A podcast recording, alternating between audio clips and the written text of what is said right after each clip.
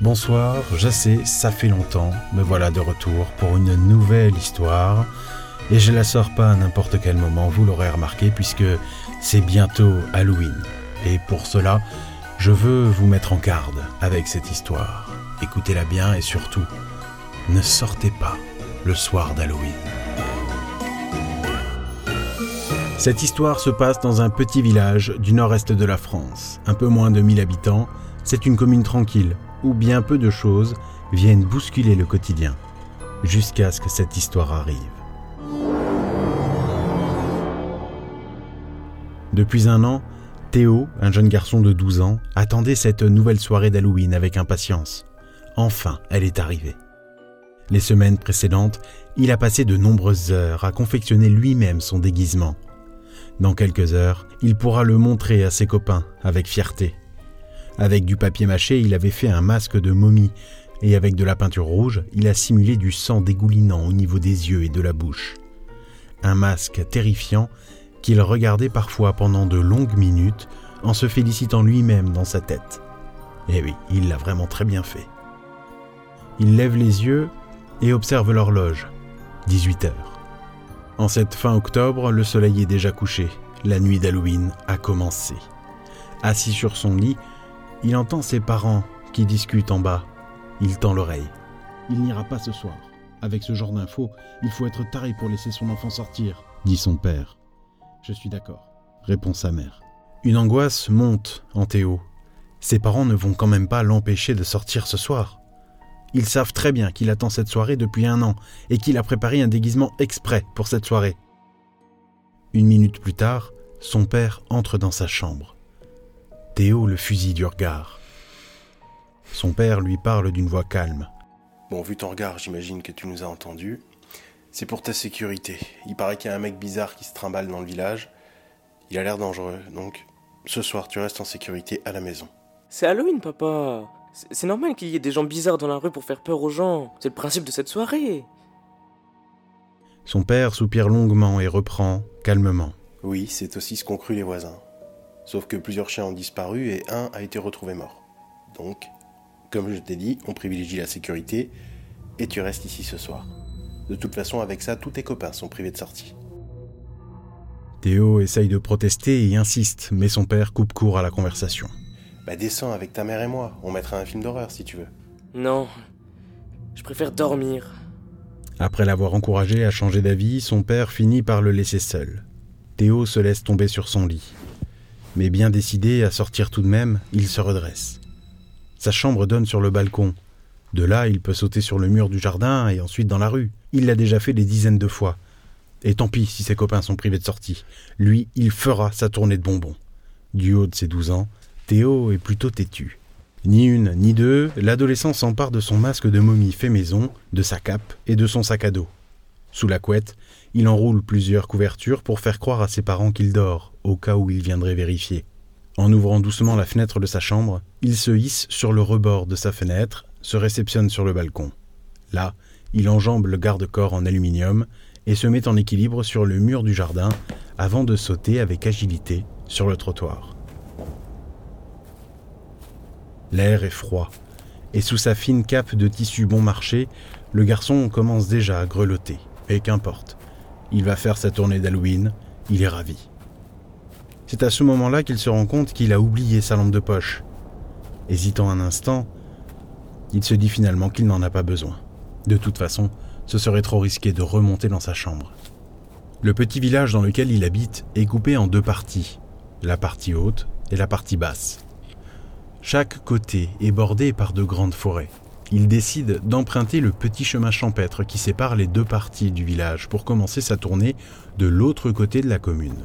De là, il reviendrait par la grande rue en frappant aux portes des maisons pour demander des bonbons, sous peine de jeter un sort. Ensuite, il rentrerait sagement chez lui, se mettrait sous la couette, à la place de ses couvertures enroulées, et hop, ni vu ni connu. Et même s'il croise un voisin, personne ne le reconnaîtra de toute façon puisqu'il portera son masque. En s'engageant sur le chemin sombre qui coupe à travers champs, il enfile déjà ce masque de momie fait maison. On sait jamais, il pourrait déjà croiser quelqu'un. La nuit sombre n'empêche pas le jeune Théo de suivre sa route. Il la connaît comme sa poche. La simple lueur de la lune lui suffit pour avancer d'un pas assuré vers la partie basse du village. Et tant pis s'il n'y a pas de lampadaire sur ce chemin, cela ne lui fait pas peur. Mais en longeant le champ en friche qui borde le petit chemin, il entend des bruits étranges, comme si un animal le suivait à quatre pattes. Plusieurs fois, il s'arrête, il tend l'oreille, mais le bruit s'arrête en même temps que lui. Il se rassure, en se disant qu'il ne s'agit sans doute que d'un petit animal curieux de voir une momie se promener ici. En passant à côté d'un bosquet, il tourne machinalement la tête vers la silhouette des feuillages qui se détachent dans le ciel sombre. Derrière ces petits arbres, il y a une petite maison abandonnée. Elle est connue de tous les gamins du village. Cette maison est entourée de légendes urbaines. On y aurait trouvé une sorcière brûlée, d'autres racontent que des groupes d'ados avaient fait des incantations sataniques dans les années 90, bref, toutes ces légendes de village qu'on se raconte entre gamins pour se faire peur. Théo, lui, n'y a jamais cru. Mais, par précaution, il presse un peu le pas quand même. Même s'il ne voit pas la maison cachée dans l'obscurité de la nuit autant que dans les arbres, il préfère tout de même ne pas s'attarder. Mais une voix l'arrête net. Théo, je t'avais interdit de sortir. Sans mal, il reconnaît la voix de son père. Il fait volte-face. Personne. Ses yeux balayent le paysage nocturne, mais il ne le voit nulle part. Papa? Où Là, juste là. Théo se rend compte que la voix de son père vient de derrière les arbres du bosquet. Qu'est-ce que son père peut bien faire dans la maison abandonnée? Qu'est-ce que tu fais ici? Bah, je te cherchais et j'ai fini par me perdre. Viens m'aider, j'y vois rien. Un peu amusé, Théo retire son masque, le fourre dans son sac à bonbons vide et s'enfonce entre les feuillages, s'attendant à retrouver son père déboussolé et effrayé. Il va sans doute se faire méchamment engueuler pour être sorti sans autorisation. En franchissant encore quelques mètres, la silhouette de la maison en ruine apparaît. À ce moment, Théo regrette de ne pas avoir sa lampe de poche avec lui. Il n'y voit vraiment pas grand-chose. Où Tu te rapproches. Avance encore un peu. Papa Théo se fige. Il sent un frisson lui monter le long de la nuque. Instantanément, il sent sa peau devenir moite. Il se retourne, apeuré. Et au bout du chemin, de là d'où il vient, il voit une silhouette immense.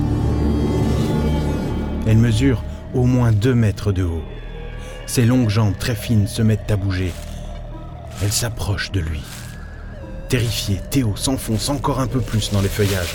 Pour se cacher, il entre dans la maison abandonnée. Même s'il n'y a plus de porte derrière laquelle se protéger, il pourra se cacher derrière un mur. La voix semble lui parler tout contre son oreille. Il s'accroupit dans une pièce de la maison, dans le noir total. Il ne bouge plus. Mais dehors, plus aucun bruit. À l'intérieur, en revanche,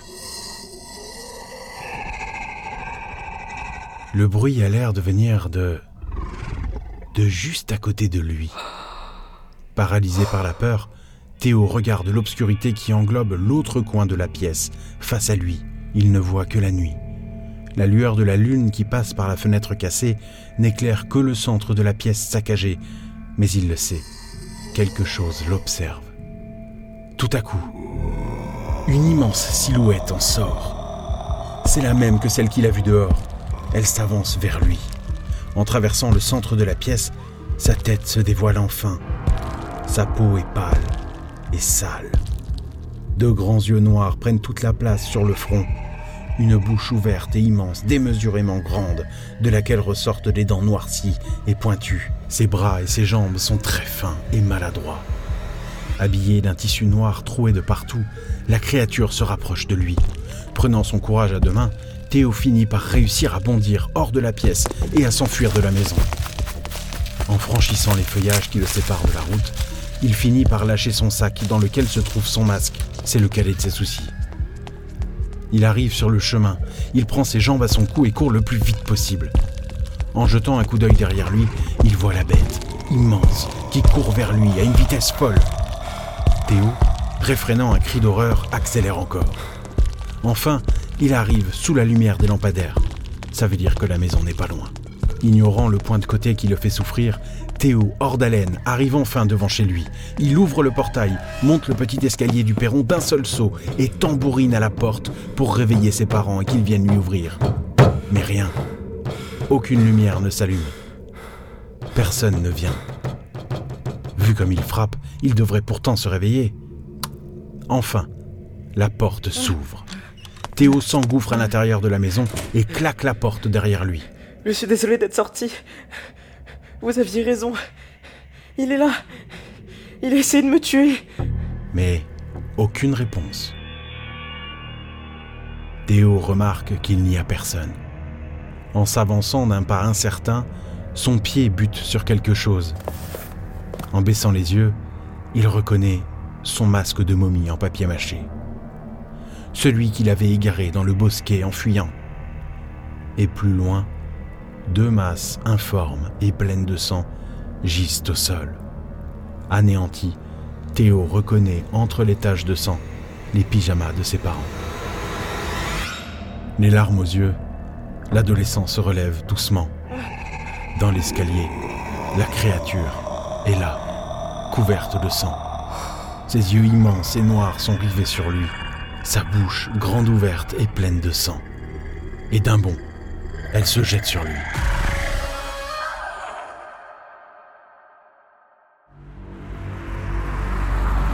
Dehors, une voiture de police fait sa ronde. Plusieurs signalements étranges les ont poussés à venir faire le tour du village. Un individu de très grande taille aurait fait peur à des habitants et aurait même tué un chien. C'est n'importe quoi. Encore une blague d'Halloween, rien de plus, dit l'un des deux policiers, pendant que l'autre se met à rire, en disant Décidément, chaque année on tombe dans le panneau. À l'intérieur de la maison, Théo sent les crocs de la bête entrer dans sa chair. Peu à peu, la douleur s'estompe et le noir qui l'entoure devient total. C'est une découverte macabre qu'ont fait les voisins d'une famille dans un petit village du département de la Moselle. Les trois membres d'une famille ont été massacrés le soir d'Halloween. Pour le moment, la police ne privilégie aucune piste. L'horreur confie l'un des policiers, arrivé parmi les premiers sur la scène de crime.